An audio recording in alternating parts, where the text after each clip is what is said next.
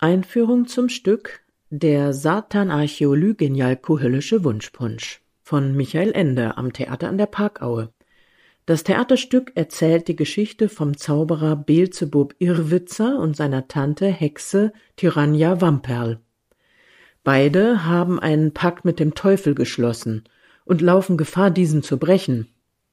Sie greifen zu einem mächtigen Zaubertrank, zum Punsch aller Punsche, dem Sartan Archäolygenjalko-Höllischen Wunschpunsch, der beim Glockenschlag um Mitternacht alle guten Wünsche ins Gegenteil umkehrt.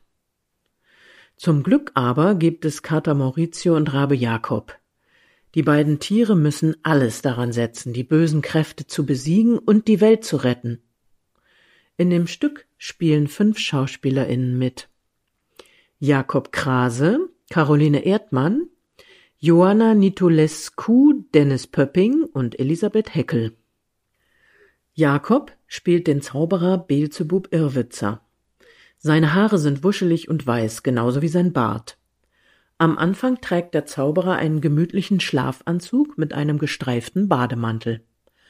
An den Füßen hat er graue Turnschuhe mit grünen Socken. Später trägt er einen glänzenden dunkelblauen Anzug mit goldenen Sternen und einem dazu passenden Zauberhut. Dazu trägt er Schlangenlederschuhe. Um seinen Hals hängt eine Spezialbrille mit zwei Leuchten. Die Leuchten können unsichtbare Schrift sichtbar machen. Wenn der Zauberer den Wunschpunsch braut, puff, verkohlt sein schöner Anzug und alles ist voller Löcher und orangefarbener Brandstellen. Caroline spielt die Hexe Tyrannja Wamperl. Sie hat eine besonders breite Hüfte, die durch ein Polster verstärkt ist.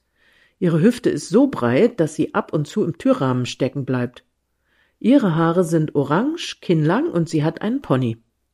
Tyrannja trägt eine grau karierte Jacke mit einem dazu passenden engen Rock. Am Hals blitzt eine lila Rüschenbluse hervor, und sie trägt ganz viele Gold- und Perlenketten sowie eine Kette mit ihrer Brille daran. An den Füßen hat sie lila Socken und Absatzschuhe. Wenn sie den Wunschpunsch braut, reißt ihre schicke Kleidung am Rockende auf und ist voller giftgrüner Flecken. Ihre Haare stehen in alle Richtungen ab. Joanna spielt den Kater Maurizio. Er hat einen kugelrunden, gepolsterten Bauch mit dünnen Armen und Beinen. Das lockige braune Haar ist zu zwei Puscheln hochgebunden. Das Gesicht ist geschminkt, wie das einer echten Katze. Mit einer schmalen Schnauze und langen, abstehenden Schnurrhaaren. Maurizio trägt einen orangebraun gemusterten Anzug mit einem goldenen Kragen. Später trägt er einen glänzenden Schneeanzug in Orange und Gelb. Dazu silberne Winterstiefel mit weißen Wollsocken, die über den Rand der Stiefel hervorschauen.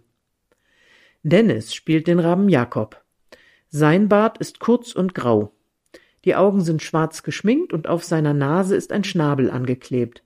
Alles, was Jakob anhat, ist rabenschwarz.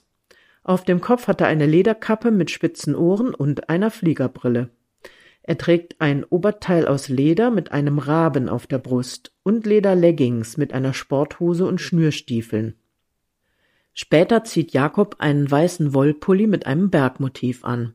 Dazu eine weite graue Hose mit Hosenträgern. Auf dem Rücken trägt Jakob ein Flügelgestell, das wie ein Rucksack an zwei Gurten befestigt ist. Wenn er an den Gurten zieht, spannen sich die Metallflügel auf. Elisabeth spielt Herrn Maledictus Made. Als Herr Made hat sie eine Glatze mit kleinen Teufelshörnern und roten Haaren am Hinterkopf. Das Gesicht ist dunkelgrau geschminkt. Herr Made trägt einen grauen Anzug mit einem hellgelben Mantel. Außerdem hat er einen grauen Hut, dunkelrote Lederhandschuhe und einen Aktenkoffer. Er trägt beige Lackschuhe. Die Bühne. Auf einem großen Podest ist die Stube des Zauberers aufgebaut. Wie auf einem alten Dachboden ziehen die hohen Wände schräg nach oben. Überall sind knarrende Holzbretter und Staub. Auf der linken Seite der Stube befindet sich eine kleine altmodische Küche mit Waschmaschine, Herd und Kühlschrank. Am linken Rand führt eine Leiter auf eine kleine Plattform über der Küche. Dort ist eine Badewanne mit zwei grauen Duschvorhängen. Die Mitte der Stube ist leer. Am Anfang steht dort ein Wäscheständer mit allerlei Kleidung und einer Plüschpizza. Rechts führt eine breite Stufe in das Arbeitszimmer des Zauberers. Dort steht ein Schreibtisch mit Computer und Lampe. Daneben auf einer kleinen Kommode steht ein Aquarium. Rechts im Boden ist eine Holzklappe versteckt. Über dem Schreibtisch ist eine Dachschräge mit einer Luke und vielen Holzbrettern. Einige Bretter fehlen schon. Von hinten leuchtet ein heller Mond durch die Lücken. Wenn mehrere Personen anpacken, kann das Podest mit der gesamten Stube im Kreis gedreht werden. Die Stube auf der Vorderseite verschwindet dann nach hinten. Auf der Rückseite ist ein Eisberg.